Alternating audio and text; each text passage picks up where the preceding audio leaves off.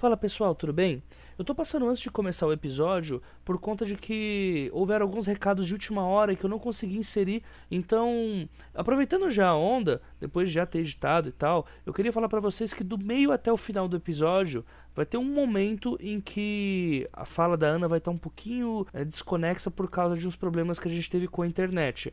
Eu fiz o máximo possível para ajeitar a edição, né, para ajeitar a fala dela, mas dependendo do lugar em que você esteja escutando o podcast, talvez fique um pouquinho mais difícil. Então eu estou deixando esse aviso para vocês. É coisa de um, dois minutos da resposta dela, mas eu achei que era muito melhor manter para não ter que cortar toda a resposta que ela tinha dado e do que simplesmente ter o melhor conteúdo em qualidade de áudio possível. Enfim, já divaguei muito. O recado que eu tenho para passar para vocês é sobre a Flip Pop que vai rolar nos dias 29 e 30 de junho e dia 1 de julho. E eu estou falando desse evento de última hora por quê? Porque eu e a Jana Bianchi, lá do Curta Ficção, e também que aparece comigo no Desafio X Máquina, vamos participar da mesa de criação, né? uma mesa que vai se chamar Livro ao Vivo, onde nós vamos executar mais ou menos o modo de operação que a gente tem no Desafio X Máquina, que é o spin-off aqui do podcast. E nós vamos ministrar essa mesa por três dias, tendo na sexta-feira uma apresentação sobre ambientação, onde junto conosco estarão os autores Eric Novello e o Eduardo Silto. No sábado, a gente vai falar sobre personagens com Samir Machado de Machado e o Vitor Martins. E no último dia, fechando, nós estaremos lá com a Mary Miller e com a Roberta Spindler. Então, assim, eu conto com a presença de vocês, vai ser um evento bem bacana. E eu queria deixar claro que esse evento ele vai acontecer muito por conta do trabalho que nós executamos com o Desafio X Máquina. Então será bem bacana se as pessoas que escutam estiverem lá. E eu digo isso porque, além do, do evento em si, nós vamos fazer o possível para poder gravar o evento. Então, quem sabe, talvez a gente conte aí com a participação do pessoal que escuta e tal. A gente está vendo ainda mais ou menos como é que vai ser feito. Mas é só vocês aparecerem lá na Flip Pop. A entrada ela tá, ela tá saindo a 200 reais os três dias. E mesmo assim, mesmo com esses valores, se você levar um livro é, em bom estado, você paga apenas metade do valor tal como se você for estudante e tal. Mas enfim, é meia entrada para todo mundo, só que a seguinte está pedindo a doação de um livro para que você tenha direito a isso, tá? Então era esse o recado que eu tinha para passar. Até lá, pessoal. Eu espero que vocês apareçam lá na Flip Pop. Se vocês aparecerem, dá um toque lá pra gente, porque vai ser de muito bom grado que ouvintes do 12 Trabalhos, do Curta Ficção e do Desafio X Máquina deem um abraço em nós lá e pelo menos levante a mão quando a gente perguntar quem escuta o podcast. Um abraço para todo mundo e bora lá pro episódio. Então, boa tarde, obrigada pelo convite. É, eu trabalho na Vilas Boas e Moss, que é uma agência literária fundada pela Luciana Vilas Boas. Ela foi diretora da Record durante 17 anos. Enfim, Record é todo mundo que sabe, mas um dos maiores grupos editoriais do país. E em determinado momento, em 2012, ela resolveu sair da Record para abrir essa agência literária, para trabalhar com os autores de modo mais presente, assim, fazer esse contato mais pessoal com os autores e mudou de lado da banca, que a gente chama. E aí ela abriu a agência em abril de 2012, eu comecei a trabalhar com ela em outubro, então eu tô com ela bem desde o iníciozinho. E uh, é isso, estamos representando a literatura brasileira no Brasil e no exterior e também buscando boa literatura estrangeira para trazer para o Brasil para tradução. Sejam todos bem-vindos ao episódio 5 desta terceira temporada do podcast Os Doze Trabalhos do Escritor. Eu sou a J. Oliveira e esse podcast é constituído de opiniões de autores para novos escritores. Lembrando que muito do que toca este projeto vem diretamente do apoio dos nossos padrinhos e madrinhas, dentre eles o Áureo J, o Daniel Renatini, a Kátia Schittini, ao MC Magnus, ao Daniel Souza, ao Paulo Vinícius dos Santos, ao Clécio Alexandre Duran, ao Rafael Noronha, ao Dinei Júnior, ao Diego Maas, à Janaína Bianchi, ao Janito Ferreira Filho, ao Sérgio Rossoni, ao Gabriel Araújo dos Santos, ao Daniel Rossi e ao Thiago Ultra. E se, assim como eles, você também quiser contribuir para a continuidade desse podcast, faça a sua parte através do link padrim.com.br barra 12 trabalhos e torne esse projeto mais digno de seus ouvintes.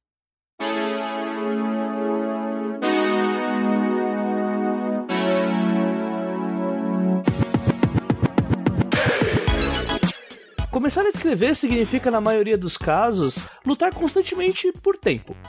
Escala de trabalho no ambiente corporativo, tempo gasto em locomoção para o transporte público, cuidar da casa, cuidar dos filhos, cuidar de uma vida social, ou até mesmo ter 8 horas de sono, se é que é possível isso nos dias atuais.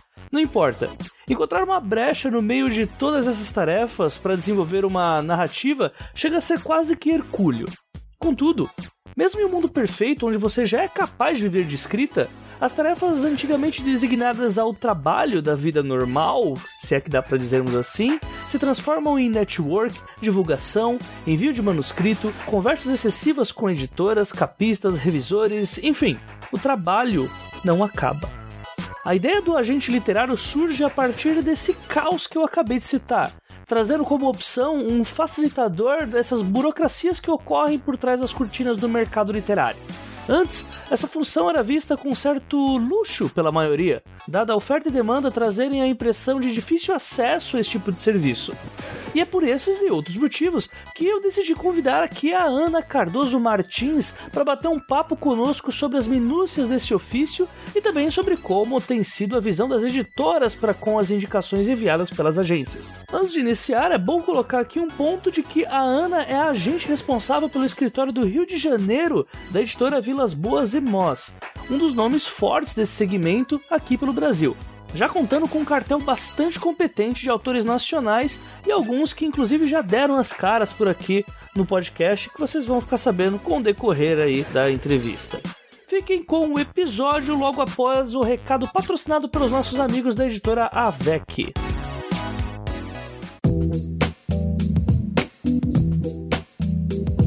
Acabamos de sair de uma semana em que o prêmio Leblanc agraciou vários nomes, vários títulos da nossa parceira, que é a AVEC Editora, e inclusive que foram ressaltados já no último episódio dos trabalhos. E vários desses livros já foram indicados aqui, se não com episódios, pelo boca a boca de outros autores. E quebrando um pouco dessa regra nesse episódio, ao invés de falar sobre esses livros que já foram uh, retratados aqui, vamos falar do último lançamento da VEC Editora, que resolveu apostar também em histórias de terror para jovens passada em ambientes vampirescos. Opa, mas vale um parênteses aqui, vampiros que não brilham. Eu tô falando sobre o Bettina Vlad e o Castelo da Noite Eterna, cujo teve seu debut agora na quinta Odisseia de Literatura Fantástica do Rio Grande do Sul. Evento aí que eu fiquei me mordendo por não poder aparecer, mas enfim. Aí são favas contadas, é assunto para um outro dia. Nessa nova história, escrita pelo Douglas MCT, que também já escreveu para as HQs da Turma da Mônica e também é o autor de Metrópolis, Bettina passará por uma aventura cheia de mistérios por um castelo repleto de perigos. Tudo isso após descobrir ser filha do primeiro e único Conde Drácula. Olha aí a referência. E nessa aventura cheia de monstros, amigos e inimigos, além do próprio Van Helsing, a VEC nos mostra mais uma vez o seu ótimo trabalho para com a fantasia nacional apostando aí num público jovem com um gênero que não se dá tanto valor e com referências clássicas aí para livrar um pouquinho da gente da imagem do Edward, mas enfim, eu vou parar porque senão vão pensar que é perseguição. Então, a VEC mostra mais uma vez aí o grande trabalho que ela tem feito e principalmente para com a literatura nacional e para com o público que precisa desse tipo de material. E se você quiser conferir um pouco desse trabalho, se você tem filho em casa, se você gostaria de passar para os alunos da sua escola, se você for professor ou qualquer coisa do tipo, sobre as referências da literatura clássica que tem nesse tipo de romance, os links estarão todos disponíveis aqui na postagem desse episódio. E adquirindo por aqui, pelo site, você não só contribui para com o trabalho dos nossos autores nacionais, das nossas editoras independentes, como também ajuda o 12 Trabalhos nessa parceria mais do que bem-vinda.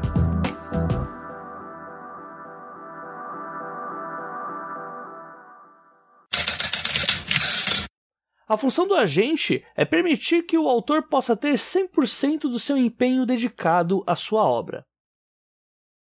Então, o agente, ele tem essa função de fazer o meio de campo do mercado editorial. Assim, quando as pessoas, muita gente pergunta porque a maioria das pessoas não entende exatamente. Fala, ah, mas você trabalha numa agência literária, mas sei o que, vocês publicam obras? Não, a gente não publica nada. A gente vende os direitos de publicação, seja de autores brasileiros, seja de autores estrangeiros. Então, a gente faz basicamente, a gente faz essa curadoria no que se refere aos autores brasileiros, a gente faz uma curadoria, a gente recebe muita submissão pelo site, a gente tem uma abinha lá para as pessoas mandarem suas obras para a gente avaliar. A gente lê tudo que a gente recebe. A gente não tem a menor condição de responder a todas as mensagens, porque a gente teria que ter um departamento só para isso. E, enfim, a agência não comporta ter um departamento funcionários trabalhando só nisso, porque não tem retorno financeiro, né? Então, é, a gente não tem como dar conta de responder tudo, mas a gente recebe muita coisa, a gente lê tudo que a gente recebe e a gente avalia, a gente faz uma curadoria ali do que, que a gente acha que vale a pena. E aí, nisso que a gente seleciona, a gente responde, pede os materiais, pede mais informações, enfim, avalia. Muitas vezes, apesar de achar que o original tem uma ótima qualidade, às vezes a gente acha que a gente não tem como acrescentar para aquele autor naquele momento, sabe? Que o mercado tá fechado, ou que é um gênero que a gente não tem como trabalhar muito. Poesia, por exemplo, é um gênero muito difícil, porque é um gênero que vende pouco de modo geral, tem muitos leitores, mas o retorno financeiro da poesia não é tão alto, não é tão grande. Na verdade, no mercado editorial, de modo geral, a gente costuma brincar que é um negócio de tostonas, porque são muitos contratos e muitos negócios paralelos rendendo pouco dinheiro. São poucos os negócios que realmente rendem muito, sabe? Então, são muitas frentes de trabalho é, que a gente fecha. E tem determinadas, determinados segmentos, assim, que são difíceis de trabalhar, como a poesia. Perfeito. Por exemplo, de monetarizar. Então, por mais que a gente receba trabalhos, às vezes, maravilhosos, a gente não tem muito como trabalhar, sabe? Como focar atenção naquilo simplesmente porque não, a gente tem que viabilizar a operação da agência. É um negócio, no final das contas. Eu acho que é muito importante para a gente literário ter um bom conhecimento do mercado de um modo geral.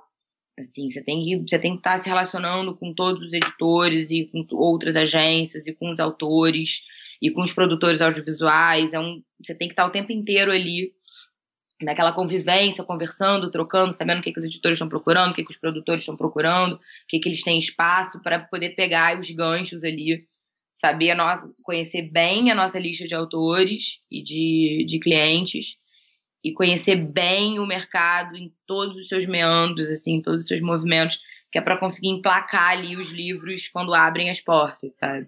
É meio que lapidar o autor, né? Para apresentar para as editoras? Sim, a gente, nós somos bastante críticos assim com, o, com a qualidade do original que a gente vai apresentar. Porque as editoras recebem muita coisa, elas recebem muito original, já tem muita editora hoje em dia que nem recebe original diretamente dos autores. Eles só recebem através de agentes. É uma prática comum lá fora, no exterior de modo geral. Assim, é raro uma editora aceitar um manuscrito diretamente do autor, tem que ter essa pré-curadoria das agências, e aqui no Brasil está começando a virar uma prática também. Já tem muitas editoras que não aceitam, mas a maioria ainda aceita, então é um volume gigantesco de original que as editoras recebem, é, tanto de projetos nacionais quanto internacionais para avaliar, e a leitura, a, o mercado editorial é um mercado que ao mesmo tempo que ele acatou muito, como todos, não tem como não acatar a tecnologia, a coisa dos e-mails e essa velocidade da vida hoje em dia, isso vai um pouco contra a natureza do negócio, porque você precisa ler os manuscritos, os originais, e a leitura demanda tempo. Você precisa sentar ali e parar de fazer qualquer outra coisa, responder qualquer outra coisa, resolver qualquer outro pepino para mergulhar naquela leitura, sabe? Então demanda uma entrega de tempo que os profissionais não têm mais, como já tiveram, sei lá, 20, 30, 40 anos atrás. Então não tem mais essa ideia romântica que muitas vezes a gente tem do editor, como aquele cara que passa o dia inteiro sentado no seu escritório, fumando e lendo originais atrás de originais. O editor tem que estar marketing, é, ele tem que pensar no marketing, ele tá pensando no lançamento, ele tá pensando na coordenação, conversando com o departamento comercial e vendo como é que vai lançar, onde é que o livro tá, onde é que não tá. Enfim, ele tem que lidar com várias questões latentes hoje em dia que ele não tinha que lidar 50 anos atrás, sabe? Então, e ao mesmo tempo ele tem que ter tempo para ler os originais, é impossível, sabe? Precisa de um dia com 50 horas. É, a gente já entrevistou alguns editores aqui, inclusive todos eles já falaram que uh, o trabalho de leitura é terceirizado, né? É para uma outra pessoa que trabalha ali na editora, que faz serviço para eles e né, faz uma triagem para falar, ó, esses, desses 100, 10 aqui é apresentável, lê aqui e vê o que você acha. E desses 10 ainda vai ter uma nova triagem com um olhar mais crítico, né? Exatamente. Só que assim, você vai contratar um leitor externo para fazer uma avaliação para você, você vai pagar esse cara para fazer isso. Então, assim, não dá para você mandar todos os originais que você recebe para um leitor externo e pagar alguém, senão daqui a pouco você está pagando simplesmente para trabalhar, sabe? O nosso trabalho é justamente encontrar aquelas brechas, atrair o editor para aquele original específico, para convencê-lo de que vale a pena a leitura, sabe?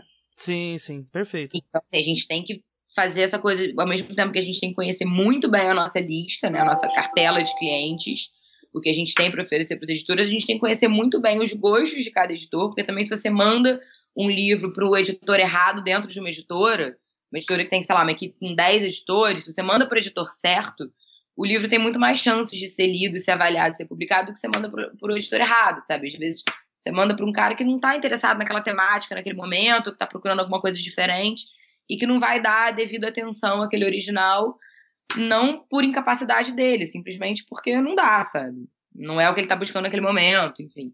Sim, sim. E Tem até muita... evita, né, o, o escritor precisar ter um conhecimento tão profundo assim no mercado por conta própria, né? De saber todas as é, pessoas. É, exatamente. É impossível, né? É impossível. Para isso existe o agente que vai fazer, ao mesmo tempo vai ajudar o autor a conter suas expectativas, sabe?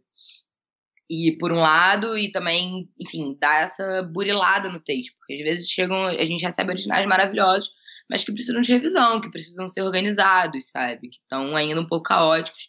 E nós não temos como fazer essa revisão, sabe? Então, assim, a gente faz a leitura, a gente faz uma leitura crítica, a gente dá um retorno, olha, você precisa de revisão, acho que você precisa, de repente, valeria a pena dar uma relida nisso aqui ou naquilo, mudar alguma coisa aqui, outra ali. A gente dá uns toques, umas dicas, assim, a gente tenta mandar o original o mais pronto possível para o editor. Para facilitar o trabalho dele também, sabe? Para o editor, na hora que ele começar a ler o livro, ele não ficar parando ali por causa de vírgula mal colocada. Enfim, tornar a leitura o mais fluida possível para viabilizar aquela leitura nesse mar de originais, sabe? Muito do agenciamento literário que nós temos aqui no Brasil vem do mercado externo, de forma que a maturidade dos mesmos são o principal diferencial nesse quesito. Assim, não tem tantas diferenças assim. As diferenças são mais com relação ao contexto de cada país, sabe? O contexto, enfim, cenário econômico, político, que influi diretamente no mercado editorial, em todos os mercados, no mercado editorial. E aí tem as especificidades de cada território, sabe? Mas como agenciamento de um modo geral, é muito semelhante, assim, o trabalho. O que muda mais é que no Brasil o agenciamento literário ainda se pode dizer que está começando, não é uma prática tão comum.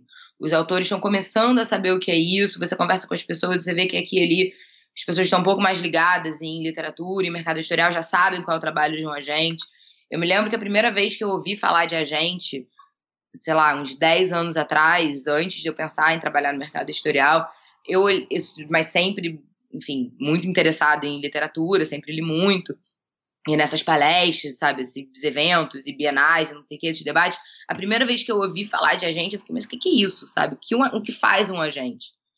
E aí eu fui pesquisar na internet e tal, só encontrei referências estrangeiras encontrei algumas referentes tipo, da, da agência RIF, de outras agências brasileiras, mas muito mais referências estrangeiras, sabe? Então, eu acho que a maior diferença é que no Brasil isso não é uma coisa que está crescendo, está em crescimento, enquanto nos Estados Unidos e na Europa continental ali, a Europa mais central, já é uma prática comum há mais tempo, então já está mais arraigado. Ou seja, resumindo, a diferença é simplesmente o tamanho do mercado em, né, aqui dentro e lá fora. Né? Eu não diria nem tamanho do mercado, porque há mercados menores do que o mercado brasileiro, porque o mercado brasileiro é um mercado complexo. Porque ah, ele tem um sim. potencial de leitores enorme, porque a gente tem uma população gigantesca, mas a gente tem médias de tiragens similares às tiragens portuguesas, que é um país microscópico, sabe? Sim. Então, assim, é, tem umas contradições dessas, sabe? São engraçadas, assim. E se você pega os agentes, os agentes e os profissionais do livro do exterior que querem entrar no Brasil, para eles é muito difícil entender o mercado brasileiro, porque tem muita mudança, sabe? Tem muita especificidade. Se você não está acompanhando muito de perto o andar da carruagem, você se perde. É, entendi. É, eu até coloquei mal, não é questão do tamanho do mercado literário, mas sim a, a maturidade, né? A maturidade, sim, porque o mercado brasileiro ele ainda é jovem, digamos assim. O mercado, esse mercado profissional, em que você tem agentes profissionais, agentes, não agente literário, mas como personagens profissionais trabalhando ali, sabe? Tanto as editoras como grandes empresas, as agências literárias administrando esse meio campo, os autores como profissionais mesmo, porque até não tanto tempo atrás os autores, ninguém era escritor por profissão. A maioria dos escritores, eles tinham uma outra profissão, que era o ganha-pão deles, eles eram escritores também. As editoras, de um modo geral, começaram como empresas familiares, que, enfim, publicando os autores em que eles acreditavam, as obras em que acreditavam, clássicos. É, de uns anos para cá, dos anos 90, assim, para cá, final dos anos 80 para cá, é que o mercado começou a se profissionalizar mais acho que muito com o movimento da Companhia das Letras, assim, quando foi fundada e tal, que trouxe um tom mais profissional, assim, e hoje em dia temos esses grandes grupos editoriais, sabe? Então, são empresas. Sim, é um negócio. Sim. Então, acho que está se estruturando como um negócio mesmo, mas ainda como negócio é recente, né? Sim, sim. 30 anos para trás, não é tanto tempo. Sim. Já existem agências literárias especializadas apenas em cuidar da sua história, não apenas para uma futura impressão, mas também para transitá-las para outras mídias. Sim, a gente trabalha muito com produtores audiovisuais, a gente tem muitos livros nossos, de autores nossos, vendidos para TV, enfim, cinema, para série, filme, muita coisa, algumas coisas em andamento, em produção, outras coisas com contrato, mas enfim, sem produção iniciada. A gente tem bastante coisa, a gente trabalha muito nessa frente. O mercado audiovisual é um mercado que está crescendo muito, cresceu muito de uns anos para cá com essa coisa do streaming, enfim, de Netflix, Amazon, não sei o quê, todas essas plataformas de, de audiovisual alternativas à televisão, né, tradicional e ao cinema, elas deram um gás muito grande nesse mercado. Então, o mercado está forte. Tem se comprado muita obra literária para adaptação audiovisual para todos os formatos. Isso é uma, coisa, uma frente que a gente trabalha bastante. Não são todas as agências literárias que fazem isso. Tem agências que são só agências de cinema, sabe? Que fecham com os autores e pegam apenas os direitos audiovisuais para fazer esse trabalho de busca de produtoras interessadas em em adaptar. Mas a gente faz, a gente trabalha bastante com isso.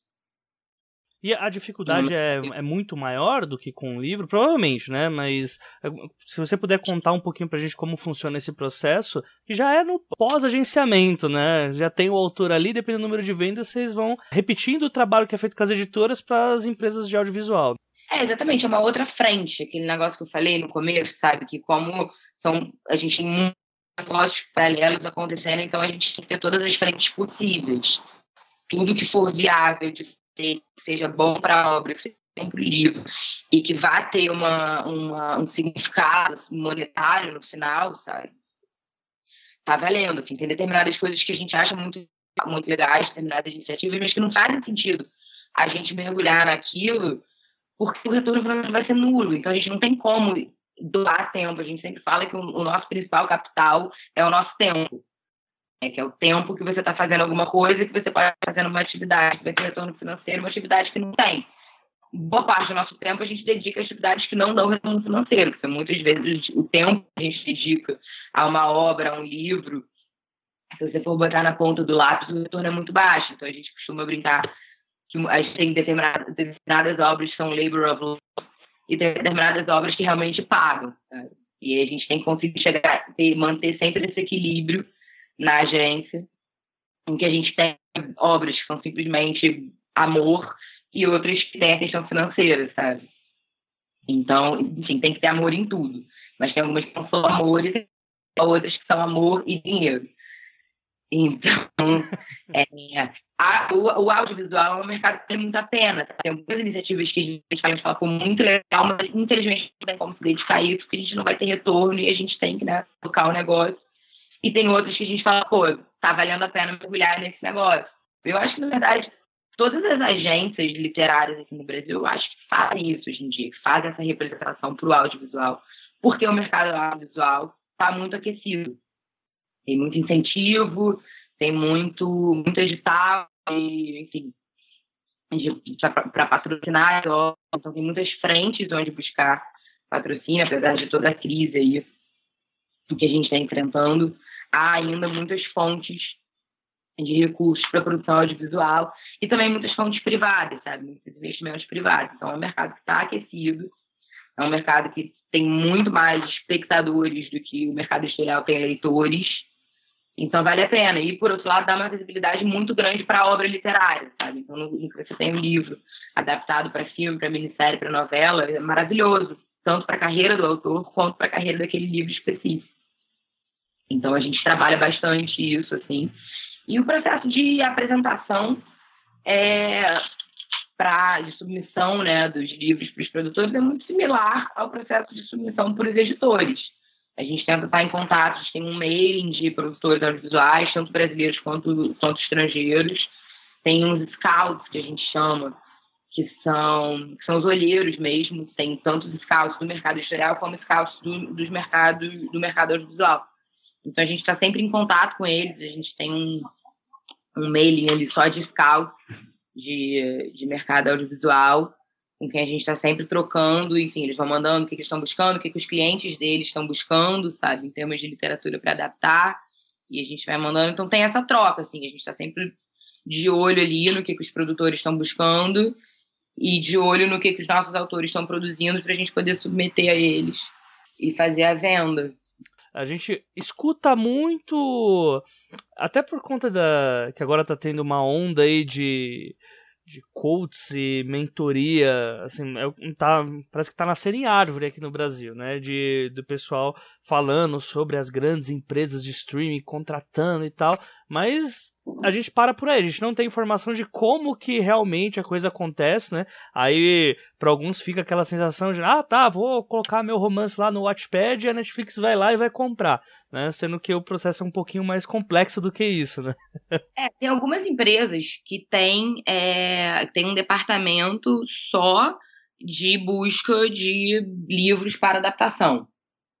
Então, a Netflix tem um departamento, tem profissionais que estão ali buscando livros, a Globo também tem, tem algumas outras dessas grandes empresas que têm.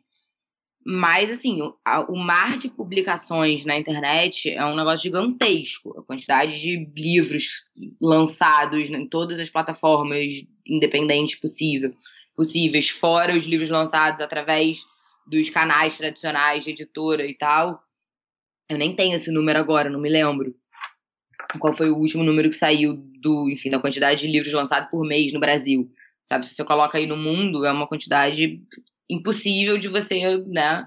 E no seguir. minuto seguinte a conta já mudou totalmente, né? Porque... Exatamente. Então é impossível você cobrir tudo, sabe? Por isso é importante essa troca entre agentes, scouts, é, editores, o pessoal das editoras dos departamentos de foreign rights, que é o pessoal que está ali voltado a a vender direitos, sabe? Porque aqui no Brasil também não é comum isso. No exterior, as editoras têm mais. É mais comum que as editoras, quando elas, quando elas compram os direitos de publicação do livro, muitas vezes elas compram também todos os outros direitos do livro. Os direitos de, de tradução, os direitos de adaptação audiovisual, enfim, todos os direitos conexos ao de, ao de edição.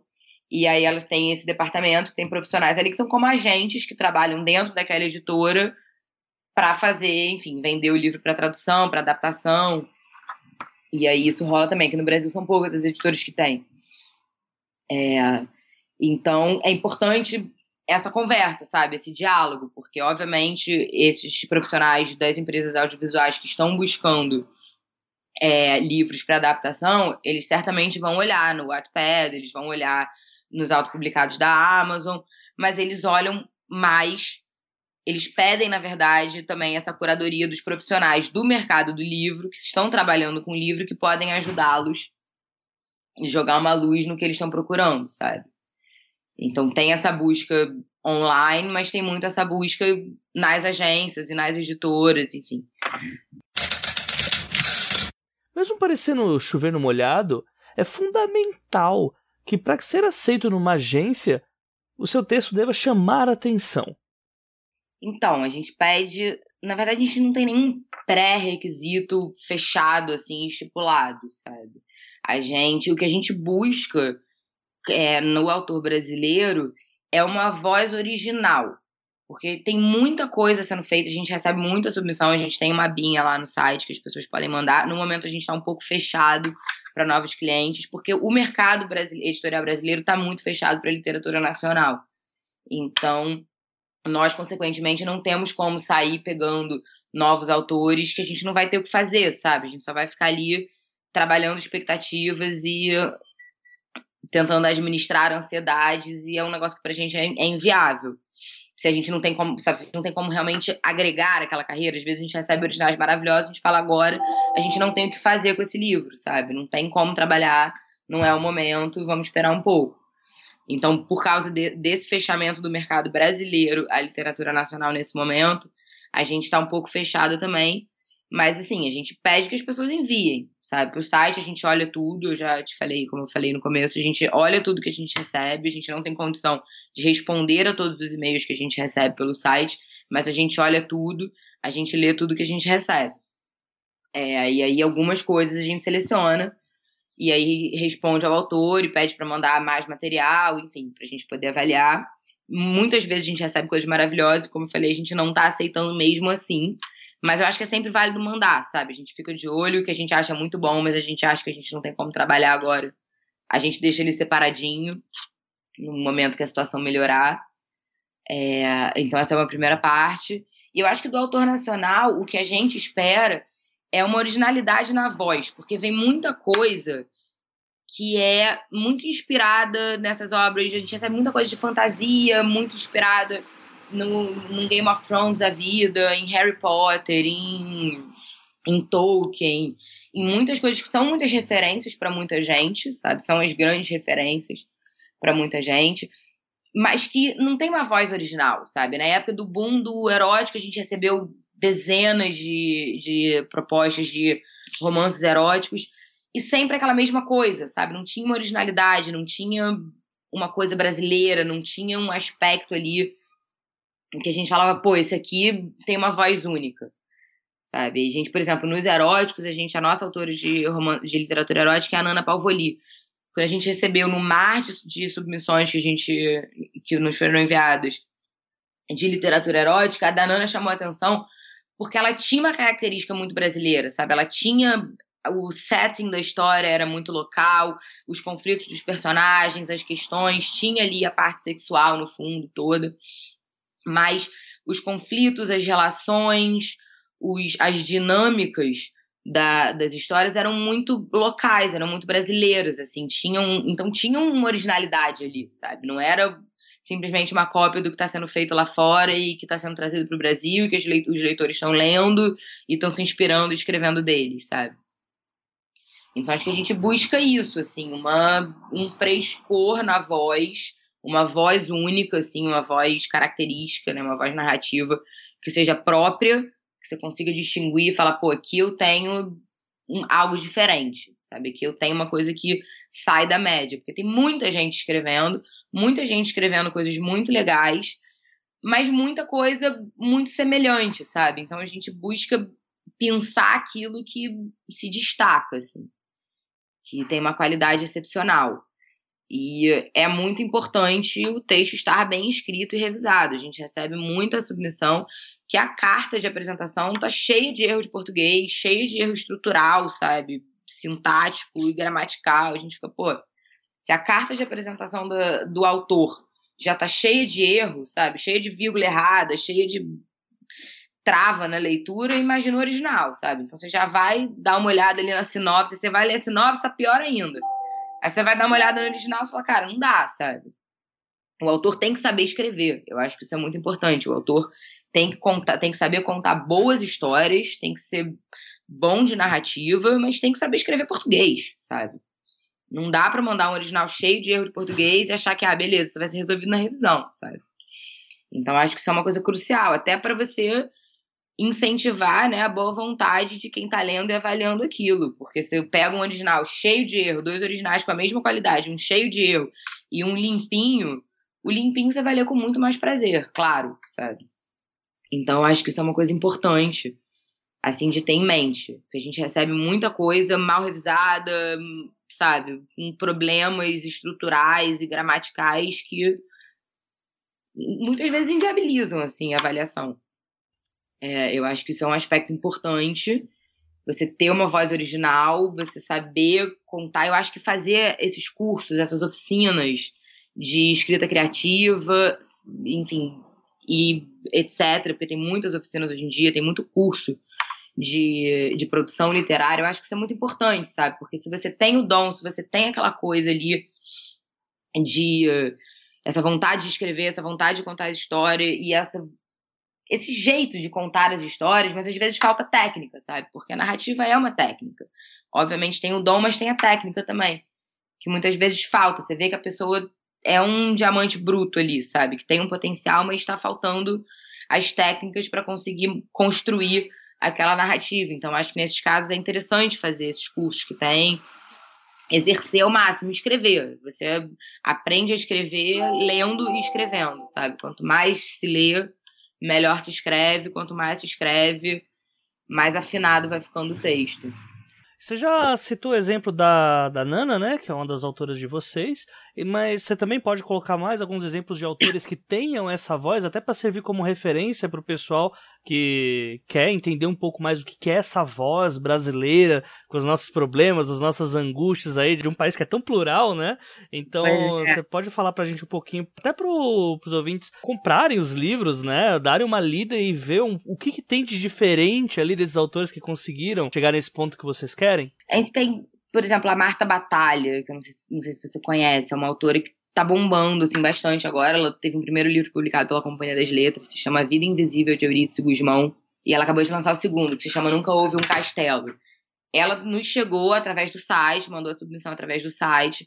O livro, o Eurídice, né, que foi o primeiro livro dela, que foi o que ela mandou. Quando a gente recebeu, o livro tinha um título péssimo, porque se chamava Os Êxodos de Eurídice, que reflete bastante a história, de fato, mas parece que é um negócio classicão, assim, meio cristão, sabe? Sim, é uma coisa sim. totalmente diferente do que é. E aí a gente recebeu ali, olhou, a, a voz narrativa dela é única, sabe? Ela tem ali um tom que você começa a ler, você fala, é a Marta Batalha escrevendo. É a Marta Batalha narrando. Então, assim, na hora a gente começou a ler, a gente leu o primeiro parágrafo e falou, pô, aqui tem uma pérola. Aqui tem um negócio diferente, sabe? Tem uma voz, tem um, tem um estilo narrativo próprio, sabe? Tem uma voz única e reflete uma realidade que é dela, que ela conhece, sabe? Reflete uma realidade ali que é nossa, que a gente se identifica, enfim. E isso vale muito para a publicação no exterior também, porque tem essa ideia de que no exterior, porque no exterior já houve a época em que buscava aquela literatura exótica, o Jorge Amado, sabe? Aquela coisa ali que mostrava aquele Brasil em periquitos e papagaios. E não é mais o que se busca hoje em dia. Hoje em dia se quer uma literatura brasileira que reflita os nossos conflitos e as nossas questões, mas que seja ao mesmo tempo uma literatura universal, sabe? Não precisa ser uma coisa muito característica e regional e muito local, não é isso. Você pode tratar de conflitos universais do ser humano, enfim, das relações, mas tendo um toque brasileiro, sabe? Tendo uma ambientação. Uma outra pessoa que faz isso muito bem é o Rafael Montes nos romances dele. Ele escreve thrillers psicológicos, muitas vezes super sangrentos, assim. Eu sou super fã, adoro a literatura dele. E só que ele sempre coloca o setting é sempre no Rio e as cenas se passam, a maioria dos, dos livros se passam ali em Copacabana, no, aqui no Rio, Teresópolis, Angra, são lugares onde, que ele frequenta, sabe? Que ele conhece, que ele domina. Então ele fala, e aí o personagem virou na rua tal, entrou não sei o que, entrou na lanchonete tal, comeu um pão com manteiga. Que assim, as pessoas que moram no Rio se identificam com aquilo que elas falam, pô, eu conheço esse lugar. Eu sei exatamente o que é isso. E quem não mora se, trans, se transporta para esse lugar, sabe? Então, assim, eu acho que é você conseguir trazer a sua realidade para a literatura, sabe? Obviamente, se você está escrevendo um romance fantástico e você está criando todo um universo, você não vai conseguir trazer para o ambiente em que você vive. E não que você tenha que trazer necessariamente para o ambiente em que você vive, mas é você viver aquilo. A Luísa Valente, que é uma, é uma autora de romances históricos, ela tem romances maravilhosos. O último romance dela se chama Sonata em Auschwitz, que é, enfim, é uma história de perdão e de busca de identidade relacionada à Segunda Guerra. tem a ver com um bebê nascido em Auschwitz no meio da guerra. Ela foi, ela viajou, ela foi até lá, ela fez todo o percurso que o personagem faz, tem um trajeto que ele faz de carro, saindo do campo de concentração, indo até Berlim. E aí ela fez todo esse trajeto de carro na velocidade média da estrada naquela época e não sei o quê, para conseguir entender o que que aquele personagem viveu ali, sabe? Para conseguir retratar aquilo da forma mais fidedigna possível. Então eu acho que esse tipo de esse tipo de trato em que você você faz, você torna aquilo aquela literatura algo mais pessoal de certa forma, sabe? Porque você só você poderia fazer aquilo. Eu acho que essa, essa é a grande questão, é você fazer alguma coisa que só você poderia fazer, sabe? Como já é de costume, também perguntamos para Ana sobre como a agência vê o autor que já tem um grupo de seguidores antes do primeiro contato. Infelizmente conta, não por uma escolha nossa, porque eu acho que um excelente escritor não precisa ser necessariamente é, excelente em dialogar com o público, em trocar com o público, enfim, em, em redes sociais, sabe? Não precisa ser um excelente performer, mas é o que se espera do autor hoje em dia cada vez mais, sabe? Por parte das editoras, assim. Então, ob obviamente, há autores que não têm qualquer presença em redes sociais que vão conseguir ser publicados. Existe. Mas não é a via de regra hoje em dia, sabe? Então, acho que, assim, o quão maior for a presença do autor, o quão maior for a plataforma de leitores que ele tiver, for a plataforma de seguidores que ele tiver, para o que quer que seja que ele faça, seja para a literatura dele, ou seja para alguma outra atividade que ele faça, mas que ele tem um público seguidor ali que já é um público leitor em potencial, isso ajuda, né? Isso nos ajuda muito no nosso trabalho de apresentação do autor. E depende muito também do tipo de literatura. Se você está falando de uma literatura para jovens, tipo, uma literatura para jovem adulto, uma literatura mais comercial, isso é indispensável. Um romance mais literário, mais cabeçudo, que necessariamente vai ter um público leitor menor, sabe? Um público leitor um pouco mais especializado, digamos assim. É, aí são outros 500, aí é uma outra dinâmica de funcionamento. Mas para literatura comercial, autor que pretende vender, que produz uma literatura que é para vender, sabe? Uma boa literatura, mas é voltada para o público e não para departamento de letras, sabe? E não para, enfim, editores e outros leitores e outros escritores. Esse, esse autor precisa de, de uma plataforma ali de seguidores para conseguir se lançar, sabe? Senão fica muito difícil mesmo você apresentar um autor comercial que pretende dialogar com uma galera, um público leitor que demanda esse tipo de, de atitude, sabe? Que demanda presença em rede social, que demanda um Instagram interessante, que demanda ali vídeos e podcasts e canal no YouTube, e presença em palestras, em bate-papos. Você tem um autor que não faz isso, você perde muito, sabe? E tem muito autor muito bom fazendo isso, então Sim. O autor que não faz já sai atrás, sabe? É meio que até um sintoma, né, da gente ter um mercado que vende, como você falou, o correspondente ao que Portugal vende, né? Acaba meio que sendo uma, não vou dizer obrigação, que é uma palavra muito forte, mas o higiênico a se fazer, sendo que a gente tem que contar com o máximo de vendas possíveis, né, para assumir é. o risco de investimento no autor, né? Exatamente. Só fazer um adendo aqui com relação ao mercado português, que eu falei isso, que o Brasil tem uma média de tiragem similar à do mercado português, que é muito menor, mas é, só para fazer uma errata, assim, na, pra, na média é isso, mas obviamente nos casos de best-seller, aí os números são totalmente diferentes. Porque sim, nos best-sellers, a gente, quando tem um verdadeiro best-seller, a gente vê o tamanho do potencial de leitores que a gente tem no Brasil. A dimensão desse potencial de leitores, porque é muito leitor. O problema é que a maioria das pessoas lê pouco. Então tem muito leitor que é aquele leitor que lê dois livros, sabe, por ano. E se ele lesse mais, se ele lesse um livro por mês, a gente já tinha uma expansão do mercado editorial gigantesca, sabe? Então, assim, quando, na média, os mercado, o mercado brasileiro é muito, muito semelhante ao mercado português, mas quando você tem um best-seller, você vê a diferença, que aí no mercado português, realmente, eles vão vender muito menos do que a gente, porque eles têm uma população muito menor. Existe esse público leitor, eu acho que o negócio é você conseguir alcançá-lo. E aí os autores que conseguem alcançar esse público, obviamente, eles saem muito à frente dos autores que não conseguem. E aí eu acho que são, eu acho que em termos da indústria do mercado, O grande desafio é porque o nosso potencial de leitores está nesses jovens leitores, esse pessoal que está lendo literatura jovem adulta, que lê muito, que compra muito livro, que vai nas bienais, que vai nos eventos, que lota as palestras dos autores. Esse é o público leitor e esses são os leitores de amanhã. Sabe? São os leitores que daqui a 10 anos vão ser o público leitor adulto do mercado brasileiro, sabe? Então, acho que a grande questão, o grande desafio para os editores hoje em dia e para os agentes, consequentemente, é levar a literatura adulta a esses jovens leitores, sabe? A fazer essa introdução, porque tem muito jovem leitor que lê muito na adolescência e que quando passa para a adultidade perde isso. Por alguma razão, deixa de ler ou passa a ler muito menos.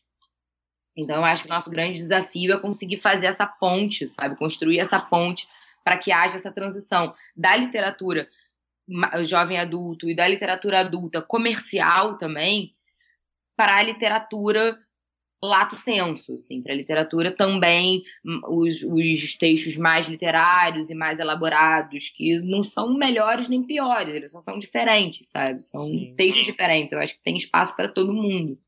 Tem espaço para toda a literatura, assim. Eu só acho que a questão é a gente fazer essa ponte, sabe? A gente conseguir trazer para os leitores outras referências de leitura, outras referências de literatura para que eles possam expandir o leque e continuar leitores, porque os nossos jovens estão de parabéns.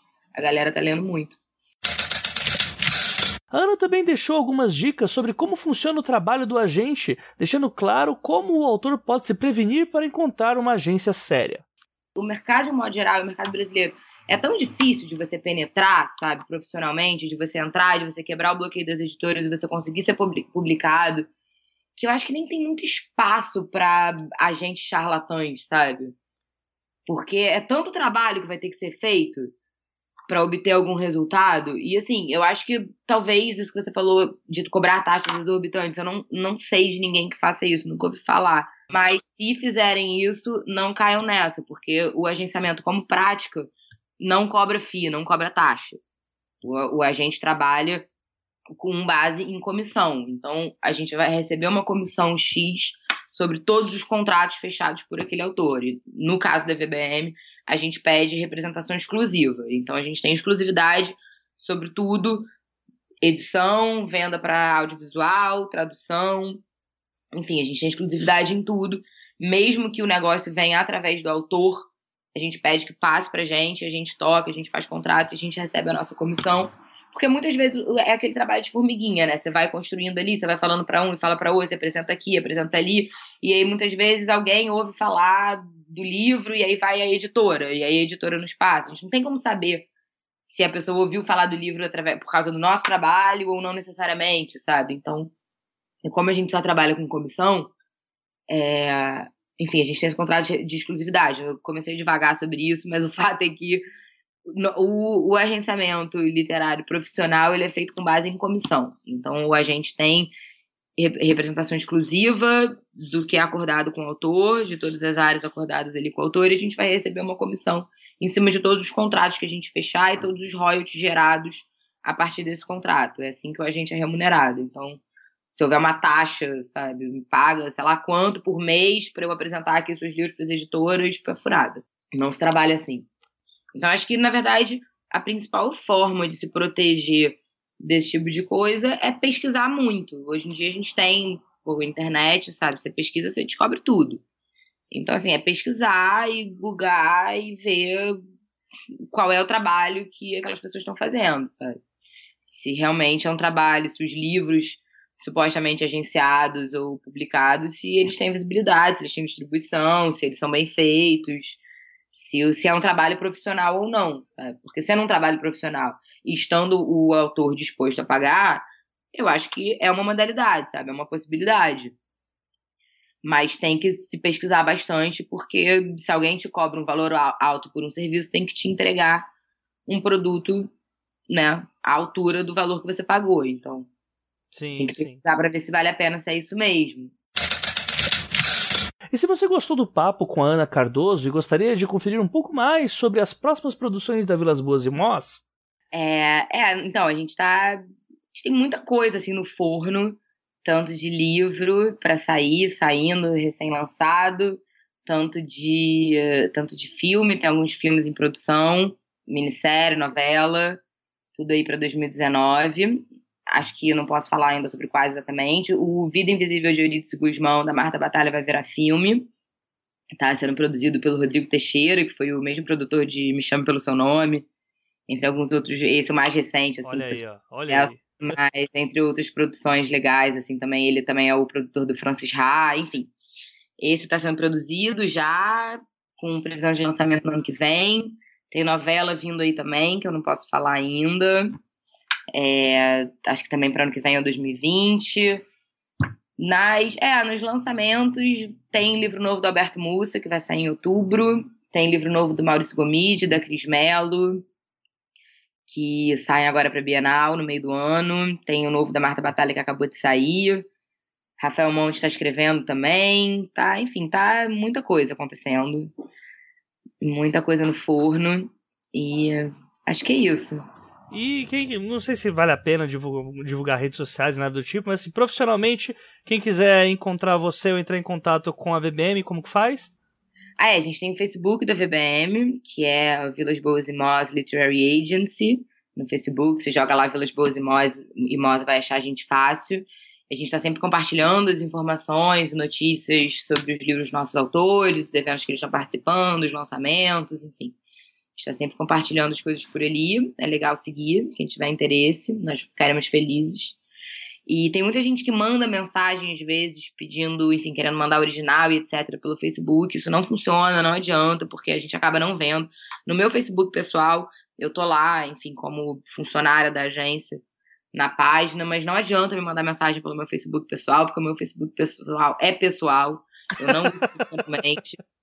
Então, eu nem respondo, sabe? Porque se eu começar a responder, não dá. É, e também não pelo Facebook da agência, porque fica perdido lá. A gente tem o canal pelo site da agência, que é www.vbmlitag.com.br. No site da agência tem a nossa lista de autores, tem a nossa lista de clientes estrangeiros e tem a abinha para fazer a submissão de originais. Então, submissões de originais são feitas por ali. A gente, nesse momento, está um pouco fechado, assim, a gente está aceitando muito pouca coisa. A gente não tem como retornar a todas as submissões que a gente recebe, mas a gente lê tudo. Então, vai ser lido, vai ser avaliado. Se a gente achar que a gente tem como agregar alguma coisa, a gente responde. É... E é isso. No Facebook é mais para nos seguir mesmo, ver o que, que a gente tem feito, o que, que a gente está participando, o que, que nossos autores estão aprontando. E o site é para saber, enfim, ter aquelas informações mais formais ali sobre a agência e fazer a submissão. Maravilha, maravilha. Lembrando que todos os links aí que a Ana passou vão estar tá aqui no post do episódio. Então, Ana, muito obrigado aí por ter gravado com a gente, cara. Muito obrigado por ter passado todas essas informações. Assim, foi muito legal mesmo. Eu, eu não vou nem dizer que eu te convido de novo. Uh, para mim seria um prazer, mas assim, eu sei que sua agenda é pesada. para mim foi um prazerzaço escutar toda essa, essa avalanche de informação sua eu só tenho a agradecer e dizer que autores da VBM, ou se quiser aparecer aqui para passar mais alguma informação, as portas da casa estão abertas, tá? Muito obrigado mesmo. Muito obrigada a você pelo convite, obrigada também pelo tempo, por todo mundo que está ouvindo. É, espero que, enfim, como você falou, tem muita coisa para falar. Eu, quando eu escutar esse podcast, se eu vier a escutar, porque normalmente eu não gosto de me escutar, acho meio esquisito. é, escutando depois, sabe? Eu vou olhar e vou falar, putz, podia ter falado isso, podia ter falado aquilo, podia ter falado um monte de coisa que certamente ficou faltando. Mas espero que tenha sido elucidativo, que ajude a entender um pouquinho mais como é que funciona o mercado, assim, de dentro para fora, sabe? Como negócio mesmo, como business. E não, porque para mim, quando eu comecei a trabalhar com o mercado editorial, foi muito legal por um lado, muito interessante, mas por outro lado quebrou um pouco uma visão romântica que eu tinha, sabe? Que, que eu acho que é normal, faz parte. Você, quando você entra ali na, na, no maquinário do negócio, é você tudo vê. Musas, né? Tudo musas. É, tudo muda, exatamente. vira uma coisa profissional e vira um negócio, sabe? Então você quebra algumas ideias românticas, assim. Mas que eu acho que é importante para quem está escrevendo e quer ser autor profissional, é importante entender que o mercado editorial é um negócio, como muitos outros negócios, as editoras são empresas e os editores, os autores são profissionais, sabe? Então, eu acho que é importante ter essa visão não romantizada do mercado editorial para você conseguir estar mais pé no chão na hora de mergulhar nele. Então, espero que tenha ajudado E boa sorte para todo mundo que está escrevendo, para encontrar uma casa, para encontrar seus canais de divulgação, encontrar seus leitores. Obrigada. E chegamos ao fim deste quinto episódio, onde falamos sobre agenciamento literário com a Ana Cardoso Martins. Sempre lembrando que nos comentários desse episódio ou nas redes sociais, o assunto do episódio continua, e através dele, quem sabe, nós podemos também trazer dúvidas para uma eventual parte 2, se for necessário. Não deixe de seguir-nos no Twitter através do arroba os 12 trabalhos, pelo Instagram no arroba 12 trabalhos ou também pela página do Facebook, que é o facebook.com barra 12 trabalhos. Ou, em última opção, você também pode mandar suas sugestões para o e-mail os12trabalhos@leitorcabuloso.com.br. Além do apoio patrocinado dos nossos amigos da AVEC Editora, o Doze Trabalhos vai ao ar graças ao esforço do pessoal que atua por trás das cortinas. Casos do Daniel Renatini com o design, do Igor Silva com as redes sociais e o J. Oliveira, este que vos fala, com a edição.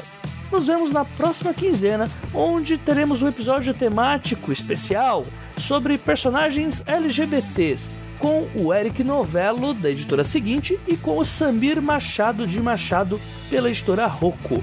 Até lá, uma ótima semana a todos e não se esqueçam, sejam dignos de suas histórias. Até a próxima quinzena.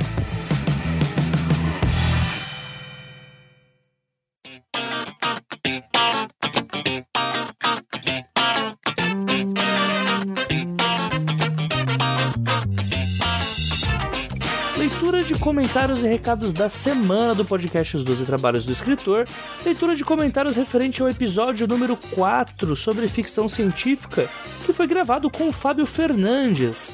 Antes de começar esse episódio, eu gostaria de agradecer a todas as pessoas que comentaram lá. No caso, nossos comentadores já de carteirinha, né? Principalmente o Mike, o Ivan e o D-Rock. E dessa vez o Áureo J, que voltou a dar as caras por aqui.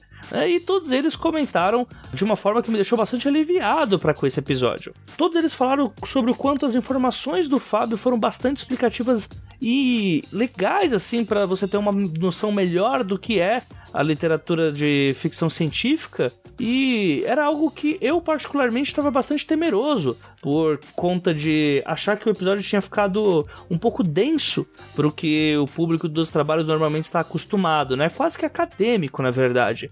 E os comentários deles todos giraram em torno do número de referências que o Fábio acabou colocando sobre essa verdadeira aula que o, que o Fábio Fernandes nos passou, né? O outro motivo disso me deixar bastante uh, orgulhoso aí da, desse episódio ter sido feito foi que, assim, não foi fácil, né? A gente teve, durante a gravação, como vocês devem ter percebido, houve uma mudança de localidade, né? Então, no meio de uma das perguntas, a gente parou para o Fábio ter que se locomover e ainda assim, no nível que a gente estava ali, precisou de muita concentração, tanto na, na no bate-papo quanto também na edição, para que não ficasse algo muito repetitivo, né? Também deu muito trabalho é, ficar sincronizado em tudo que o Fábio estava falando para não acabar repetindo nenhuma pergunta, pois a, a, bagagem que o Fábio tem assim é muito grande e deixa muito complicado para quem acaba fazendo uma pergunta e ele sem querer responde duas ou três de uma vez. Então, assim, muito obrigado a todos que comentaram. Se vocês quiserem dar uma olhadinha lá no que eles falaram sobre o episódio, o papo tá aberto lá, então vocês podem ir lá conversar também e fazer com que o episódio não morra, pelo menos por agora, tá bom? É, lembrando que outros episódios do tipo também acontecerão a partir de outros gêneros. Tá? Então a gente vai ter episódios sobre alta fantasia, baixa fantasia, sobre terror. Vamos ter sobre vários gêneros literários aí. Então aguardem, pois a gente está numa fase bem legal aí dos trabalhos para abordar esse tipo de assunto. Primeiro recado da semana, na verdade, não é um recado, é um agradecimento. Agradecimento a todos os que, desde o último episódio, compraram a ideia da Casa Fantástica, né? Que vai acontecer lá durante a Flip, lá em Paraty.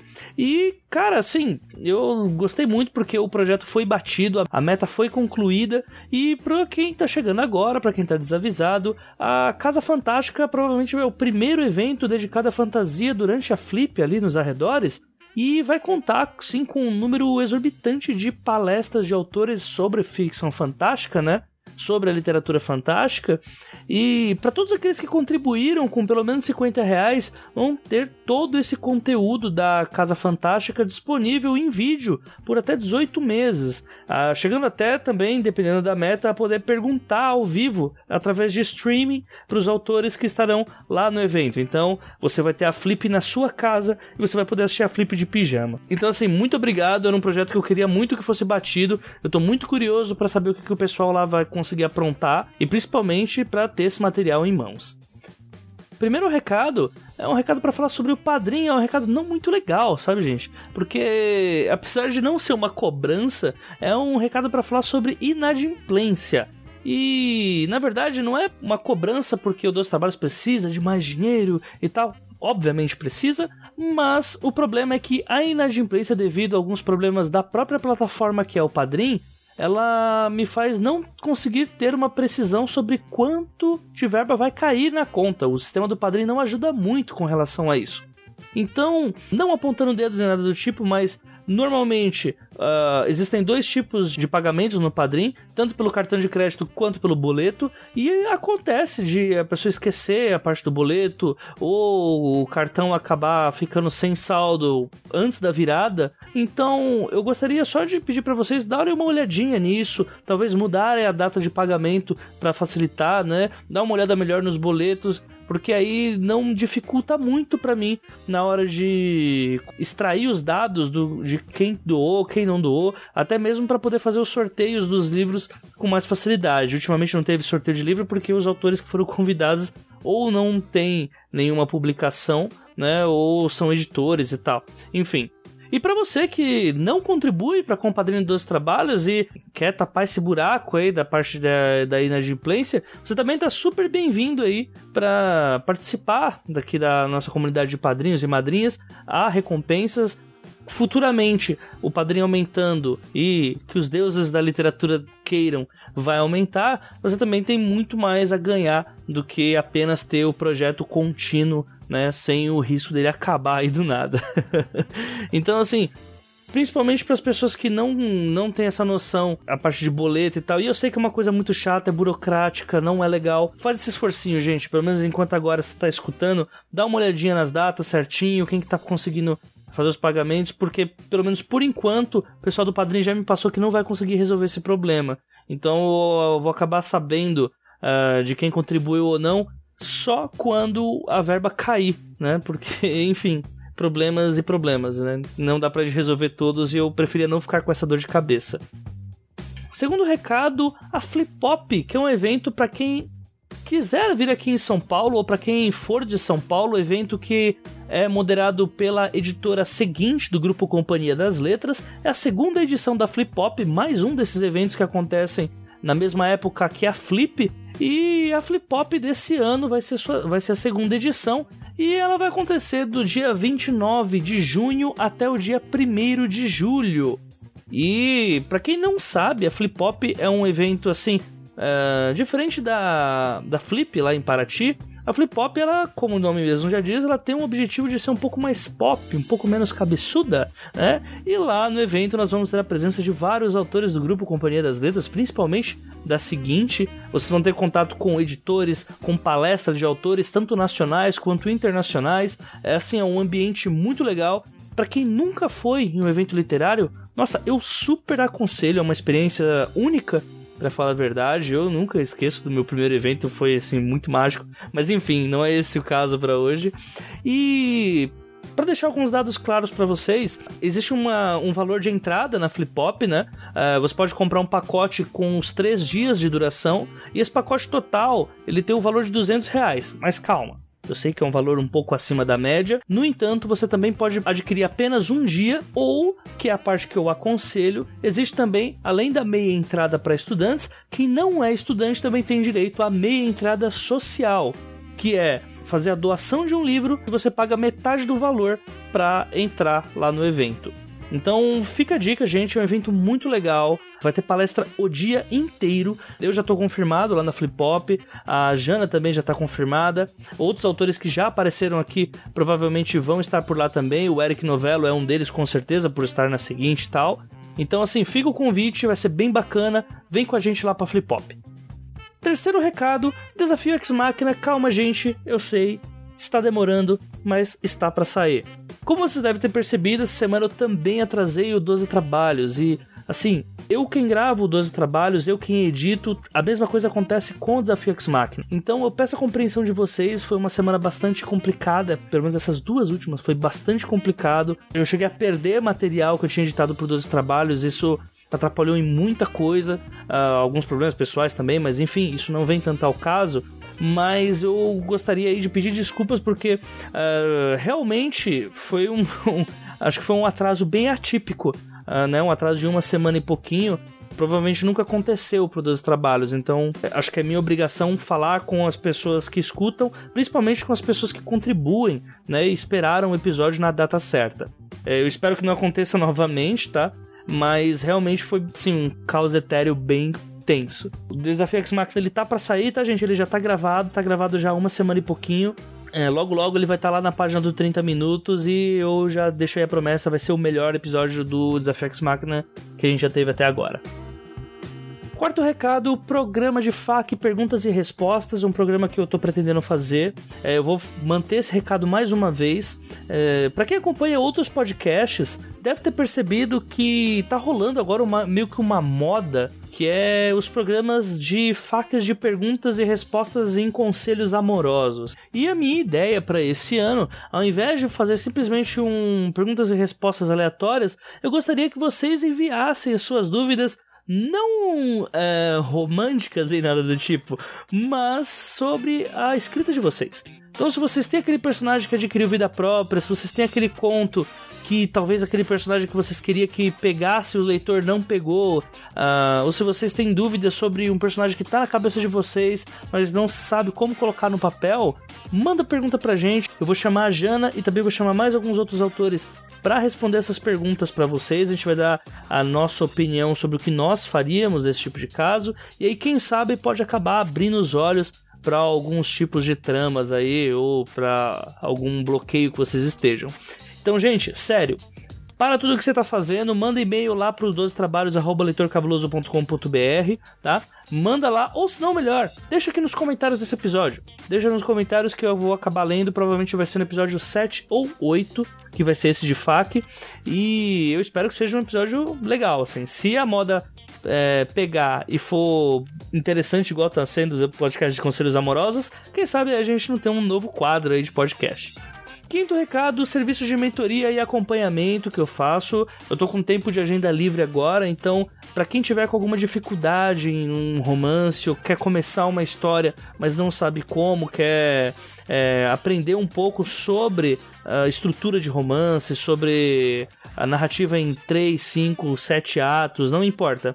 Uh, eu tô com algum espaço agora que eu consigo fazer um acompanhamento com, com as pessoas. Então, principalmente se você escreve fantasia, porque aí é onde a minha mente ela voa mais longe. Fica aqui o convite, é só vocês me contatarem ou pelo e-mail ou pelas redes sociais. É, é mais do que bem-vindo o contato de vocês e eu estou à disposição para quem precisar desse tipo de serviço em um valor bem acessível. Sexto recado, meu romance, como já de praxe, Asas Pingentes e Imortais, que chegou a 6 mil leituras.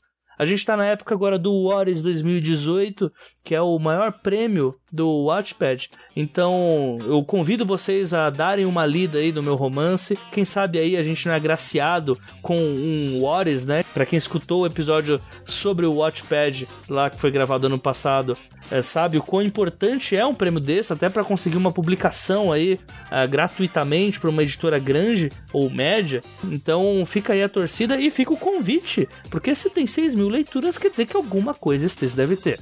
Então vão lá, leiam, me julguem, me critiquem, digam o quão é louco as coisas que passam pela cabeça do host dos trabalhos, ou o quão ele não escreve nada e tá aqui enganando todo mundo.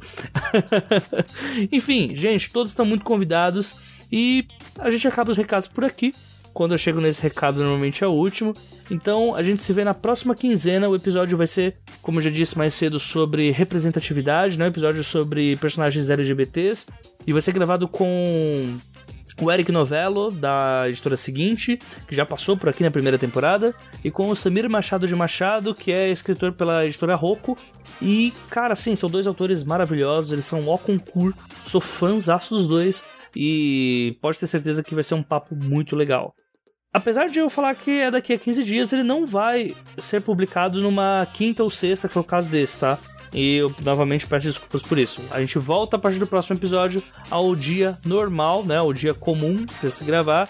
E aí, vocês vão ter o conteúdo como sempre tiveram, ou pelo menos assim eu espero. Um forte abraço a todos, uma ótima semana e até a próxima quinzena. Falou!